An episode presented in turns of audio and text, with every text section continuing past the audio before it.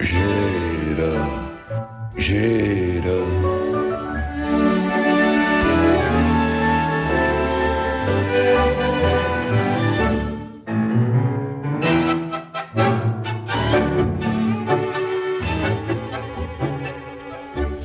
Claro, tiene usted razón. Abril, abril. Eh, abril para vivir. Abril... Eh, para soñar. Ah, bien. Eh. eh esa no le gusta. Oh, com un ocell posat a dalt de tot d'un arbre. Abril vigila el seu temps, uh -huh. indiferent, alerta de que tot canvia. I l'herba més petita de les plantes verdeja mentides de bon temps. Uh, María del Mar Bonet, Así Abril. Da gusto, así da gusto venir Abril, en vacaciones eh, toda España El tonto de este de Elliot que decía que Abril, Abril el era mes, el, el mes etcétera, etcétera, el etcétera, sí, sí, sí, las lilas y todas esas cosas. Eh, no, no, no tenía razón. Abril es el mes eh, mejor del año. Eh, digamos que es donde eh, todas las eh, conjeturas eh, meteorológicas se juntan para dar una frescura, una transparencia, una energía y una vibración como no la da ningún otro mes del año. El renacimiento, eh, ¿no? Abril sí, y además Abril tiene... Es, es, verdad que Eliot podía tener alguna razón con su crueldad porque eh, se evapora. Eh, es el mes que pasa más rápido del año. Eh, eh, pasaba rápido en mi juventud y pasa a una velocidad estratosférica ahora, ¿no? Es un mes que, que, realmente no dura nada. O sea, es, un, es como una ráfaga, un resplandor, un, una iluminación, una algo que, que fue, algo que fue. Prefiero prefiero que la Semana Santa caiga en marzo, ¿verdad? Que Ah, hay sí. veces que solo, hay veces que no toca la Semana Santa abril, ¿no? No, claro, eso depende del calendario litúrgico y algunas veces cae en marzo, claro. Ya, yo la prefiero, Ah, sí. porque la Semana Santa eh, me fatiga extraordinariamente. Sí. Ah, ¿Por qué? Mis recuerdos, además de infancia, pesan demasiado en la, en la, en la Semana Santa. Es, probablemente, ya sabe usted que la Santos, que la pedagogía eh, aconseja que los niños se aburran, ¿no? porque en ese aburrimiento cuadrado, eh, brindado, eh, parece que los niños eh, extraen algún tipo de creatividad o de verdad, etcétera, etcétera. Bueno, yo fui un niño que me aburrí mucho, Ajá. pero nunca me aburrí tanto como en la Semana Santa. ¿De verdad? Bueno, bueno, bueno. Mm. Semana Santa, o sea, con- además con ese putrefacto olor a nardos tronchados de, la, de las iglesias, con, con ese... luego, ¿Cómo es posible que, haya- que haya alguien que ponga en cuestión el hecho de que todos los días son mejores que el anterior, recordando esas empapuzantes horas de la Semana Santa de antaño, con esas películas infrahumanas eh, que nos eh, metían por televisión eh, y sobre todo, en fin, esa, esa especie de, de aire mm, apelmazado, ¿no? de, de lugar sin, sin tránsito, sin esperanza. Pues Eh, quizá es porque usted no creció en Andalucía, porque el recuerdo que yo tengo de la Semana Santa es de, de olor a zahar y de, y de renacimiento, justamente de fiesta de la primavera. Bueno, ustedes viven en una orgía perpetua y son capaces de eh, convertir incluso la Semana Santa en, en una especie de paganismo, eh, en fin, eh, extraordinario. Pero Bueno, las personas eh, que vivimos de una manera normal, es decir, no como los andaluces, pues tenemos de esa Semana Santa unos eh, los recuerdos que, que le digo. ya, La única, el único recuerdo mm, eh, agradable y, y dulce, nunca mejor dicho, de la Semana Santa de mi infancia era eh, una especie de bebida que se llamaba o se llama Zurra Capote, eh, que hacía un enjuto tío que yo tenía, hermano de mi madre, un tío Pepe Navarro, eh, que eh, tenía una gracia enorme para mezclar un vino dulce, priorato de aquella época, bien cargado de, azúcares y de, y de, groserías, con canela, con limón y con hielo. Eh, y, resultaba una bebida, el zurra, le llaman zurra, pero yo le llamaba zurra capote, realmente le llamamos zurra capote. Y él venía, incluso hacíamos bromas a veces, se ponía una especie de manguitos para asemejar una suerte de obispo borracho con el cual distribuía las dosis de zurracapote y tal.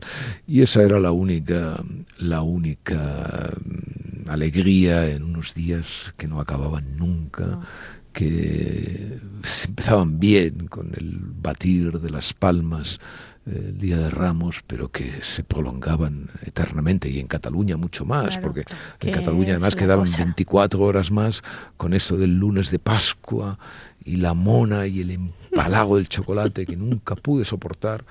de muy mayor no, no he podido tomar un poco de chocolate. Benur tampoco le gustaba. Benur, bueno, romanos, estas cosas de romanos, bueno, sí. Moisés, en fin. Moisés era otro. Bueno, en todo caso, eh, esto hoy pues va como va, ¿no?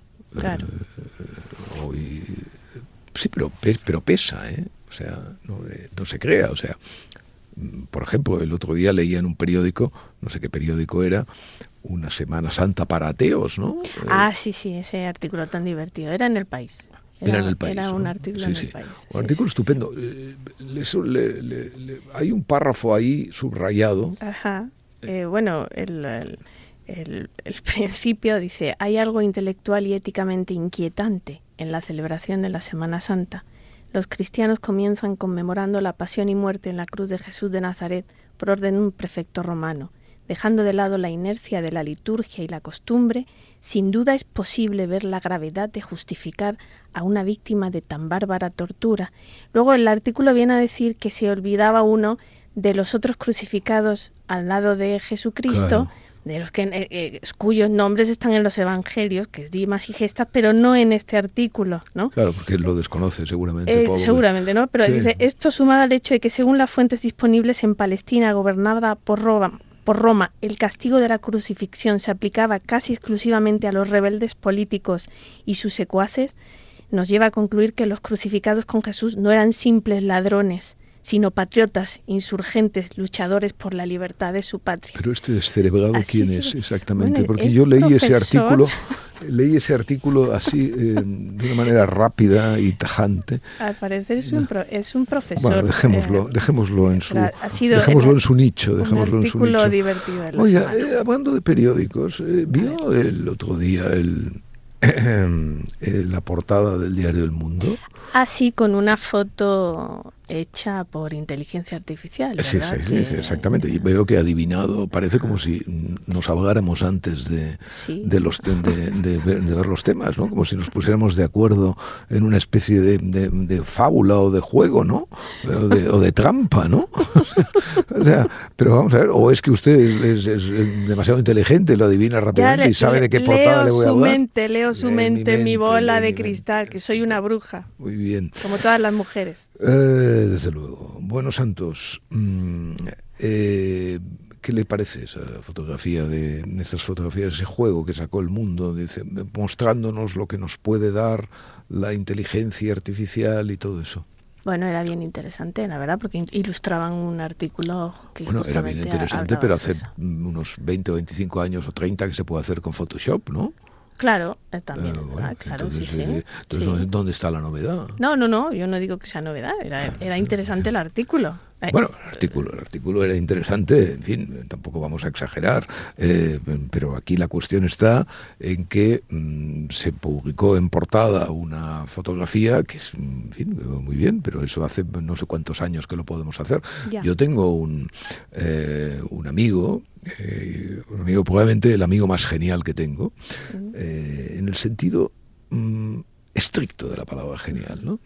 Que tiene un nombre artístico que se llama Leonardo Giovannini. Ah, sí, el que ilustra su, el que ilustra mi página, su artículo los domingos. Los domingos maravilloso, sí. Leonardo Giovannini, que es un, insisto, ¿eh? es un genio en el sentido estricto de la palabra, acotado, además. ¿eh?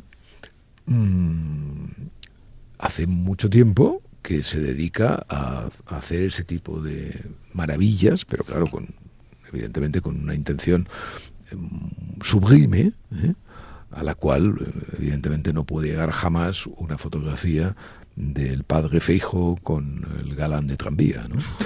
Eh, por supuesto, mm, mi eh, querido Giovannini lleva el, esa, esa, estética a unas cimas mm, desconocidas en la prensa y en la ilustración española. Entonces, claro, me sorprende que, que en el periódico traten esa, esa especie de, recurrencia al Photoshop como si fuera eh, una novedad mundial nacida de la, de la inteligencia artificial. Ahora bien, ahora bien, otro gran amigo que tengo, eh, que se llama Roger Corcho,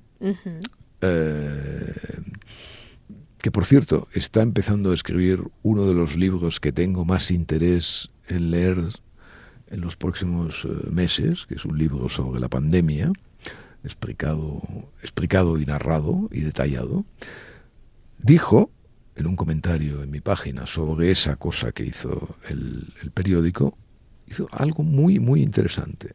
Dijo, estas fotografías pudieran ilustrar una campaña de publicidad del periódico que dijera, lea usted el mundo para saber que estas fotos son falsas. Está bien, ¿Eh? es increíble. Claro, porque eh, eso es exactamente lo que un periódico hace. Es decir, un periódico eh, puede mentir, mm, a diferencia de una novela que no puede mentir nunca, ¿no? ¿Por qué puede mentir un periódico? Puede mentir porque ese es, el periódico es el lugar y el pacto de la verdad. Y entonces, naturalmente, pues puede dar gato por liebre. Pero su función, esa función que hemos olvidado, que hemos olvidado, ¿eh? no es tanto la de narrar hechos, que por supuesto, sino la de actuar como esa especie de aduana tradicional, la cual la mentira ya pasa por un lado y la verdad pasa por otro. Es decir, que mm, hoy los periódicos, el papel, o sea, el papel principal que deberían jugar es determinar cuánta mentira hay en el discurso público. Es decir, ocuparse simplemente de cribar, o sea, de cribar una vez y otra vez la cantidad de basura. Que eh, informativamente producen mm, barrios marginales de la información como son las redes, los foros, etcétera, etcétera. Y eso, y eso es justamente lo que debería eh, hacer renacer el periódico como un lugar desmilitarizado. en el sentido de que la gran canallada de la, de la mentira no actúa. Ya. No actúa. Y por lo tanto estamos a salvo de ella. Bueno, esa es la, esa es la lección mm, importante que hay que sacar a mi juicio de todo esto. Y luego sobre la inteligencia artificial, eh, que es el tema de nuestro tiempo, claro, estamos, no sé si lo hagamos la, la otra vez, ¿no? o en, alguno, en alguna de nuestras conversaciones, pero estoy realmente, absolutamente, eh, es que no querría, no querría poner una palabra demasiado alta, ¿no? Pero ya está bien, ya está bien que los cenizos ocupen siempre el primer lugar. Ya cada vez, que, cada vez que subimos un escalón.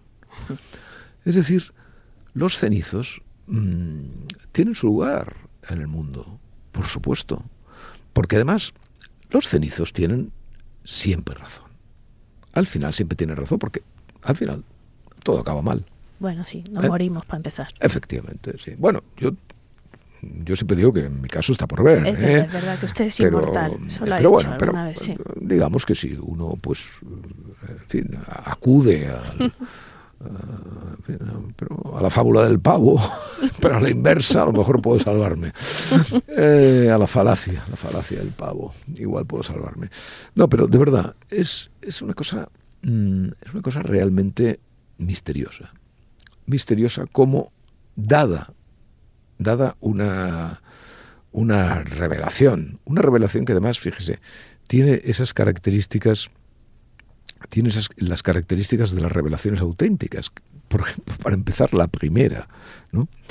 que ha sido inesperada. Ya. Ha sido inesperada, porque eh, igual que Internet, usted piensa, ¿no? Internet nos, no- Internet nos pilló de improviso. ¿eh? De un día para otro había eh, cuatro mil millones de páginas web eh, explicándonos el mundo, ¿no? Es decir, como si fuera, como si esto hubiera existido siempre. ¿no? Y bueno, Internet realmente tiene 25 años, o sea, el, el- el uso masivo, el uso, Sí. digamos, poco más, popular, ¿no? ¿no? Sí, 30 no, años, 25, ¿no? 25, ¿no? 25. Bueno. Yo empecé a utilizar eh, Internet en el año 97. Sí. O sea, de una manera 96, quizá 95. Sí, sí, tienes pero- razón, tienes razón. pero no, sí. no, más, no más, no más.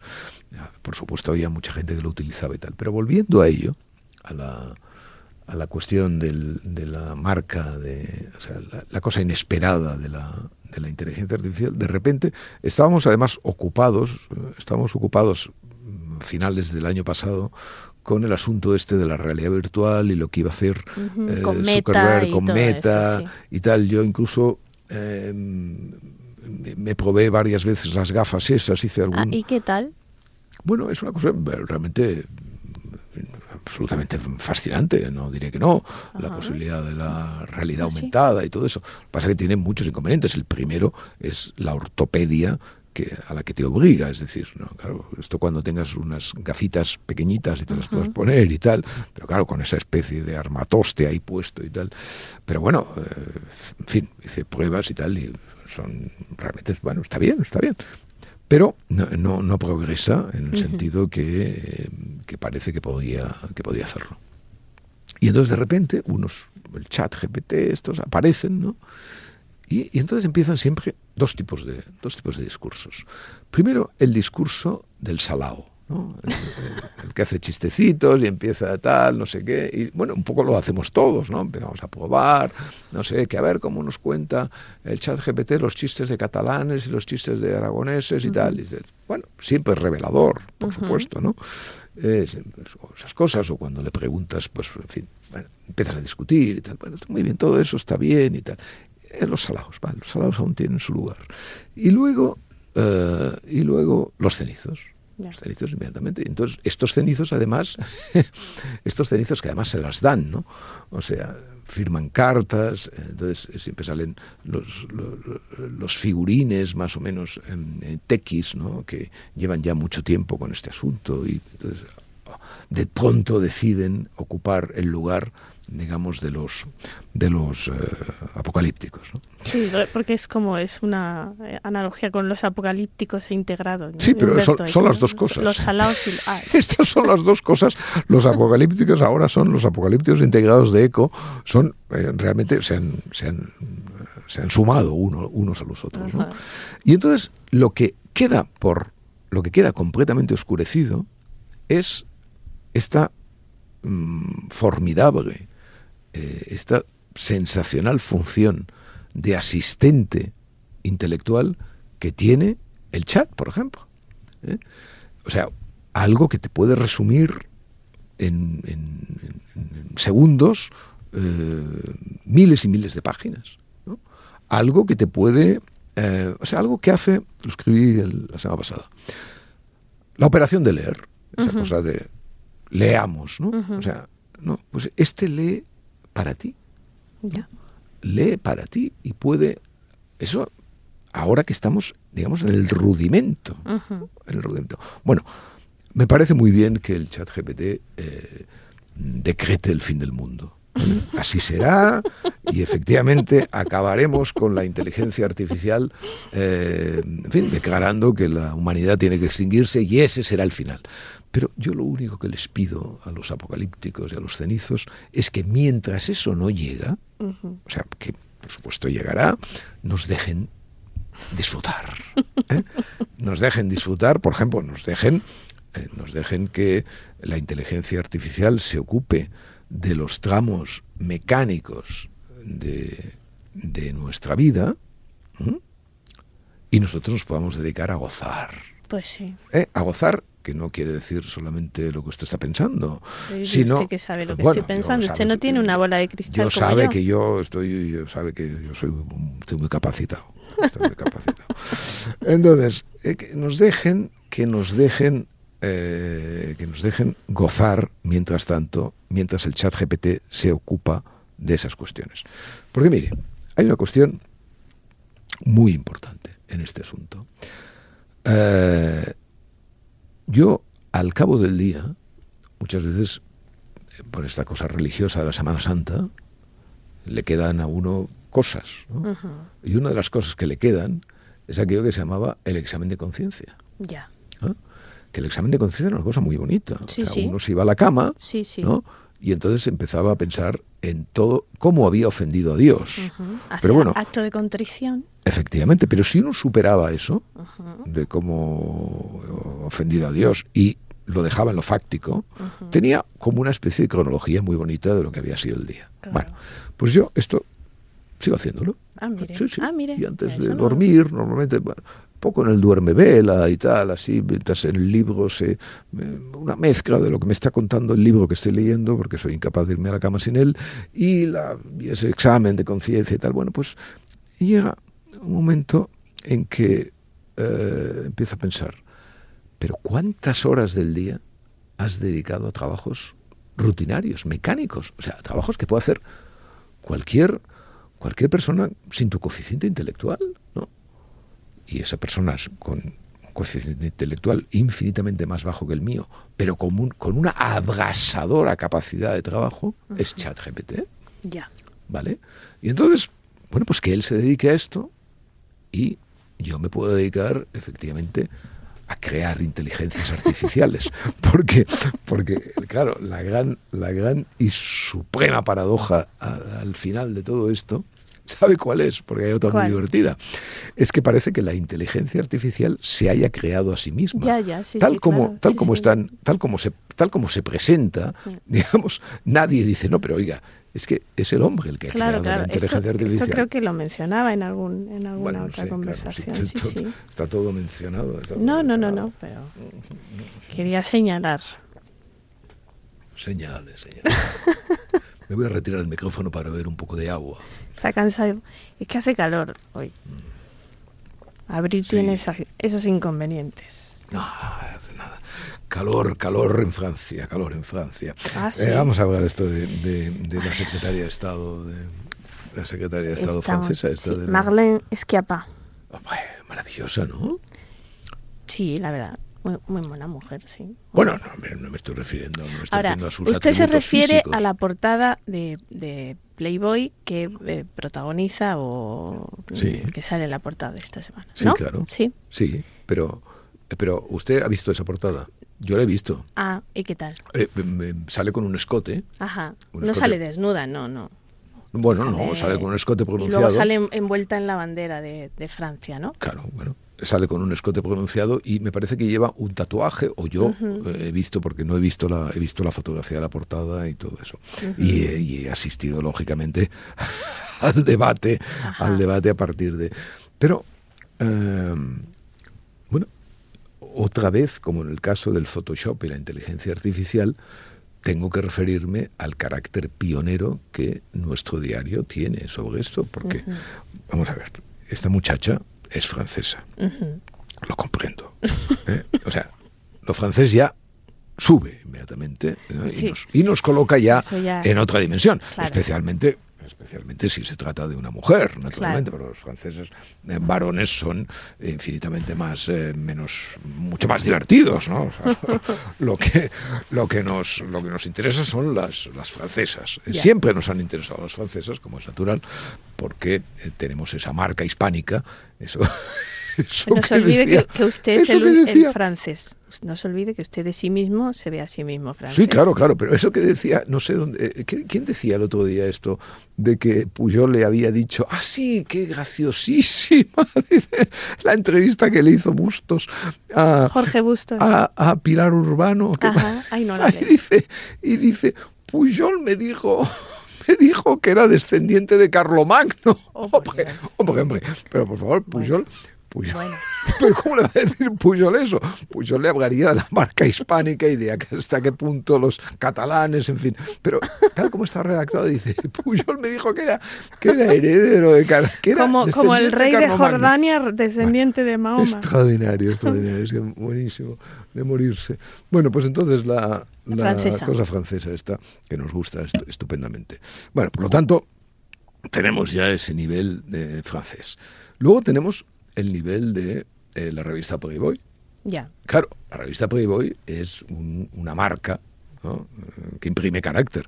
Por cierto, la edición castellana de la revista Playboy la dirigió durante algún tiempo mi querido y infortunado y desdichado amigo Iván Tubau, que eh, aparte de fundar Ciudadanos, de ligarse a François Hardy y de hacer muchas otras cosas, eh, era un escritor extraordinario y, un, y un poeta considerable, específicamente. Y que tiene un libro muy bonito, tiene un libro muy bonito que se llama Matar a Víctor Hugo, que son las, eh, sus memorias de periodista, libro que le recomiendo Lo voy a buscar, ¿eh? sin duda. Y en la que sale mm, él al lado de François Hardy, ¿eh? los dos a cuál más guapo. Cosa que esto que yo le diga esto hablando de un hombre, como pertenezco a un mundo en que los hombres decíamos que no, no, yo de los hombres no entiendo, sigo sin entender, pero efectivamente me parece que ese hombre, quizá por la, pátina y el esmalte que el tiempo ha dejado en su cara, eh, es realmente bello. ¿no?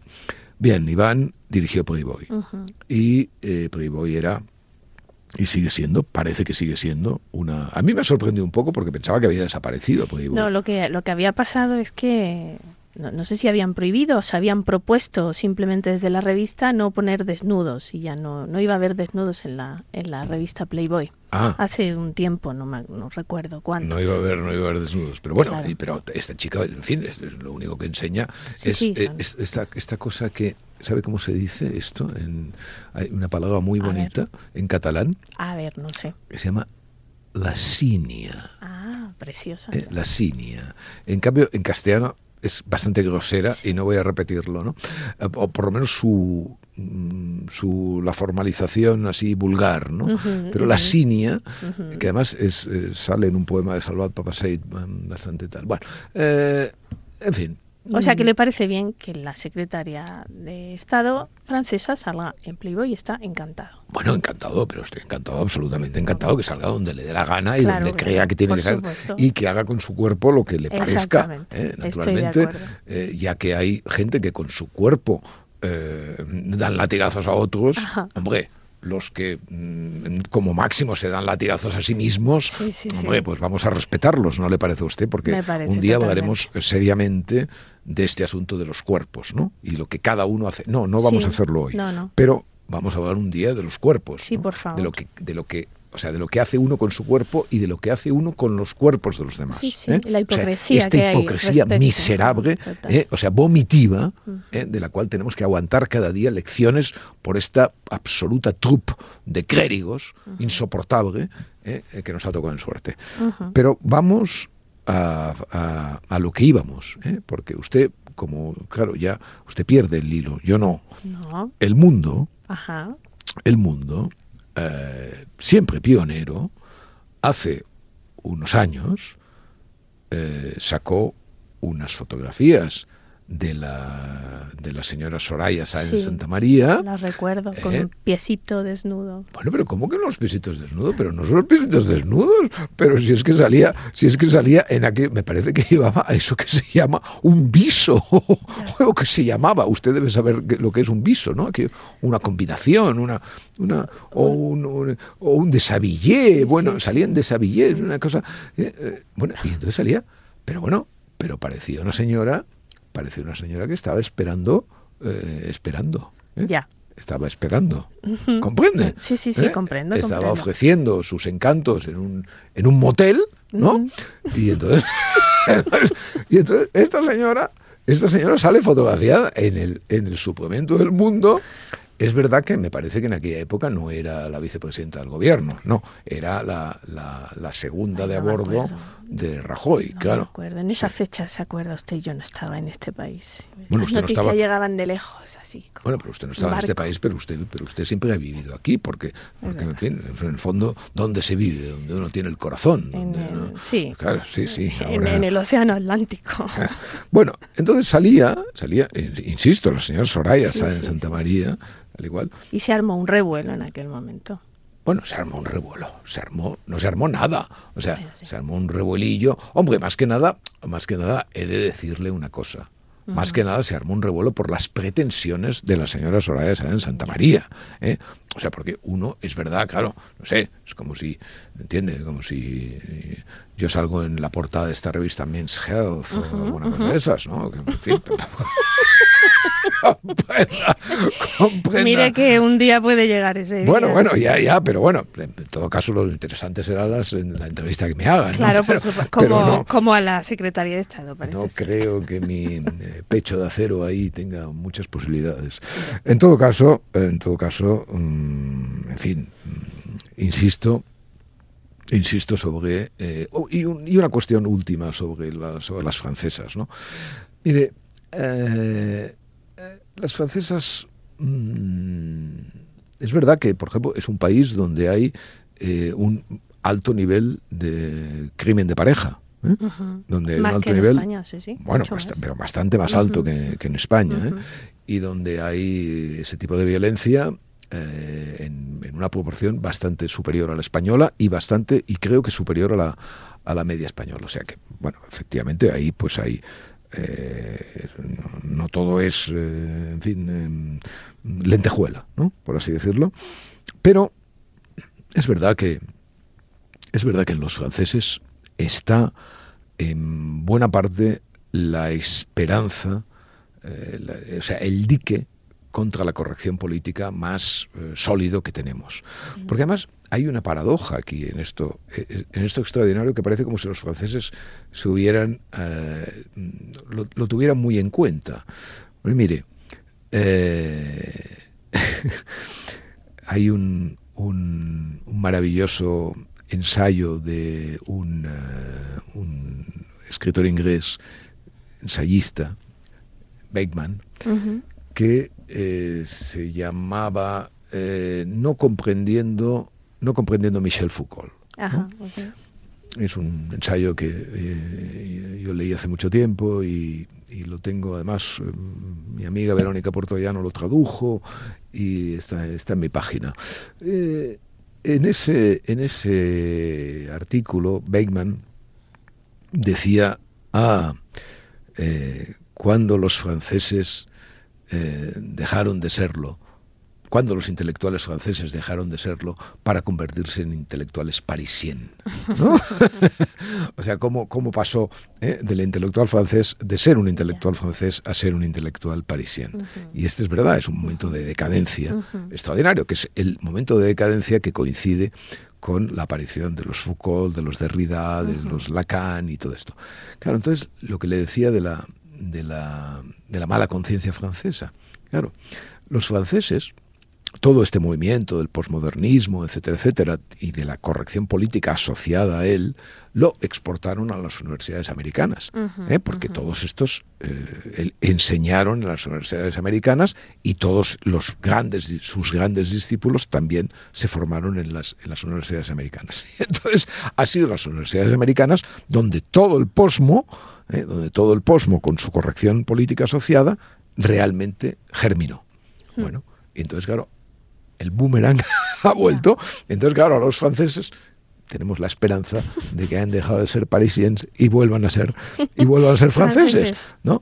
Y eso quiere decir que hemos tenido con ellos pues una suerte inmensa, porque en estos momentos en Europa el dique de la corrección política, o sea, la única esperanza de que el tsunami de estupidez eh, que llega de los campus norteamericanos, que llega de tantas revistas norteamericanas, que llega de los bueno de lo, institucional, del mainstream americano, hombre, en Francia se detenga. Y gestos como el de como el de esta señora que bueno, en fin, insisto, más allá de la libertad de hacer lo que le dé la gana, hombre, pues son como, como reconfortantes, son como reconfortantes. Eh, otra cosa que quiero decirle hoy Dígame. es que murió Piqué. Sí, el exministro, Josep María Piqué, ¿no? Sí. Eh, bueno, mm, Piqué fue, para empezar, murió joven. Sí. Ha muerto joven eh, por una esas enfermedades terribles que arrastró durante años. Pero yo tengo con él una, una historia eh, política curiosa y no la cuento por lo que porque no voy a caer en, en eso en eso de que de los de los necrólogos que empiezan a hablar del muerto para hablar del vivo, ¿no? el autorretrato junto al ataúd, sí. Efectivamente. Eh, y por lo tanto voy a eh, voy a referirme a esto porque ilumina, no por supuesto mi anécdota personal, sino ilumina lo que era Piqué. ¿no? Piqué se molestó muchísimo cuando apareció Ciudadanos. Ah, sí. Sí. Eh, realmente tuvo una, eso que se llama un rebote, ¿no? Un rebote. ¿Y, por qué tuvo ese rebote? Tuvo ese rebote por una razón muy eh, explicable. Y es que eh, Ciudadanos rompía de cuajo toda la estrategia del Partido Popular en Cataluña. ¿no? A excepción, evidentemente, del pequeño ismo de razón y de sentido común y de valor y de cívico que representó Alejo Vidal Cuadras. Pero claro, Piqué eh, volvía evidentemente a toda esa a toda esa maceración carbónica, digamos, del, del, del siervo del nacionalista, ¿no? Y en fin, con el catalanismo, bueno, realmente muy, muy en la línea de lo que hoy eh, Feijó, quiere. Lo que pasa que evidentemente con un poco más de apego en el caso de Piqué a la realidad, porque eh, Feijó hace esto hoy cuando Vox existe. ¿eh? Piqué lo hacía cuando Vox no existía. Bueno, en todo caso, él recibió con mucha, con mucha preocupación, inteligente preocupación, la aparición de Ciudadanos, porque efectivamente Mm, adivinó lo que iba a pasar y es que Ciudadanos iba a llevar parte del voto del PP como se iba a llevar parte del voto del, PSC. Eh, y entonces recuerdo una recuerdo una cena en la cual eh, lo invitamos o nos invitó él o lo invitamos nosotros no recuerdo yo en la que se puso realmente muy violento. ¿Ah, sí? Sí, sí, muy violento con nuestro proyecto y entonces nos dijo nos dijo una cosa eh, que no he olvidado nunca. Pero vosotros, vosotros sois unos intelectuales y vosotros no os tenéis que dedicar a la política, porque la política es sucia. porque la política no, está hecha para gentes como ¿eh? vosotros. ¿no? de tener razón. En fin, yo le agradecí mucho que tuviera, en fin, me tuviera en tal alto concepto, digamos, eh, higiénico, por, por, así decirlo. Pero claro, inmediatamente pensé, bueno, ¿y usted por qué se dedica a la política? Porque es un... En fin, eh, insisto, era ese hombre intentó trazar esa, esa línea del catalanismo cordial con el mayor éxito, es verdad que con el mayor éxito posible, pero claro, beneficiado también porque en aquel momento era el momento cumbre del, del aznarismo, ¿no? Pero mm, representa una y otra vez la recurrencia, la recurrencia absoluta de pensar que el catalanismo ¿eh? es algo diferente del nacionalismo, cosa que evidentemente es una de las grandes falacias españolas. Y, y a la Madrid. Ah, sí. Bueno, una victoria indiscutible, ¿no?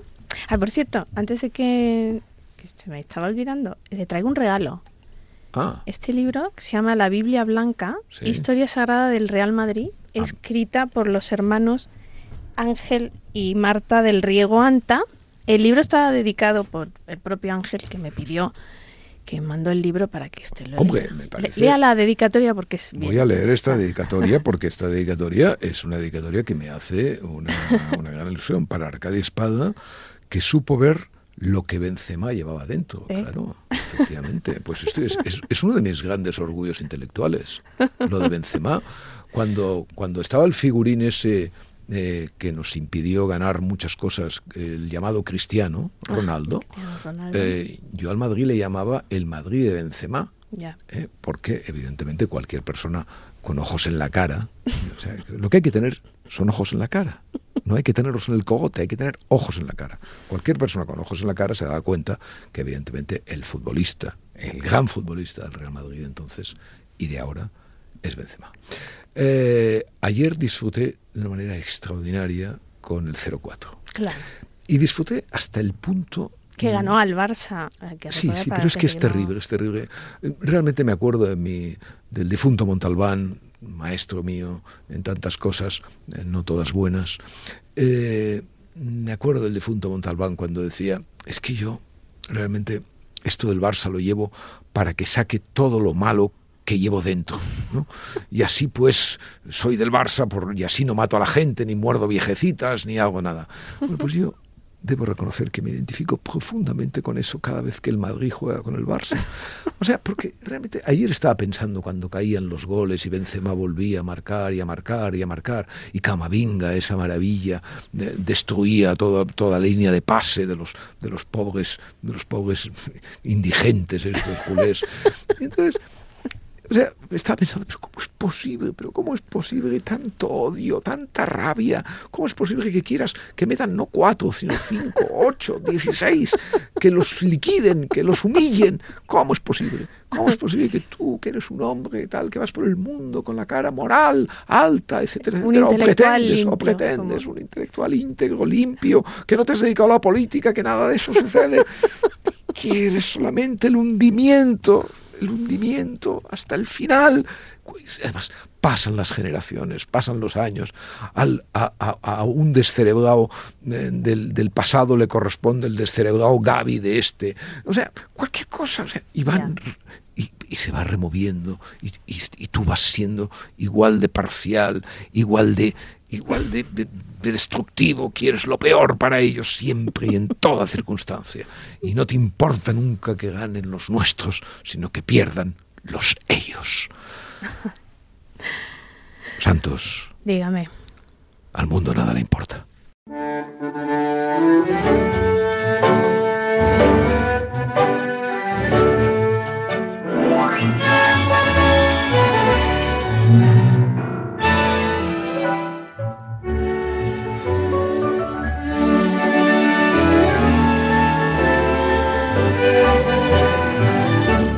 Podcast de Arcadia Espada y el Mundo con la colaboración de Yaiza Santos.